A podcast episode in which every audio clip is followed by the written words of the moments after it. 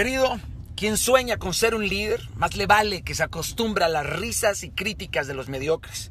Sí, esos que viven suponiendo que te conocen, suponiendo que saben por qué haces las cosas, suponiendo que conocen tu verdad, tus motivaciones, suponiendo que eres falso, siempre suponiendo, pero jamás muestran sus argumentos mucho menos los hechos indiscutibles.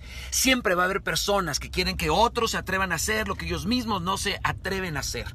Nunca te detengas por las opiniones de los demás. Clava tu norte y camina a pesar de recibir piedras en todo tu camino. Querido, recuerda que un sueño roto también sirve como ladrillo para construir un sueño todavía más grande.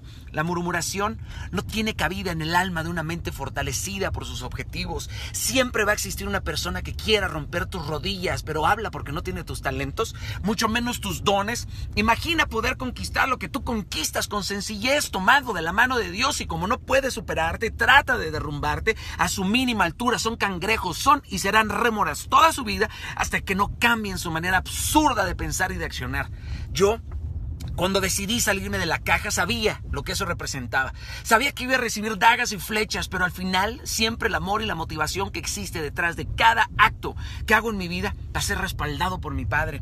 Carajo, a él le sirvo y a nadie más. Y con eso me basta. ¿Por qué? Porque las mentes inteligentes, los espíritus llenos de lo alto, siempre están dispuestos a aprender, siempre tienen los oídos prestos al entendimiento y no se desvían del propósito de su vida. Los inteligentes quieren ser libros, pero los que buscamos la sabiduría queremos ser libres.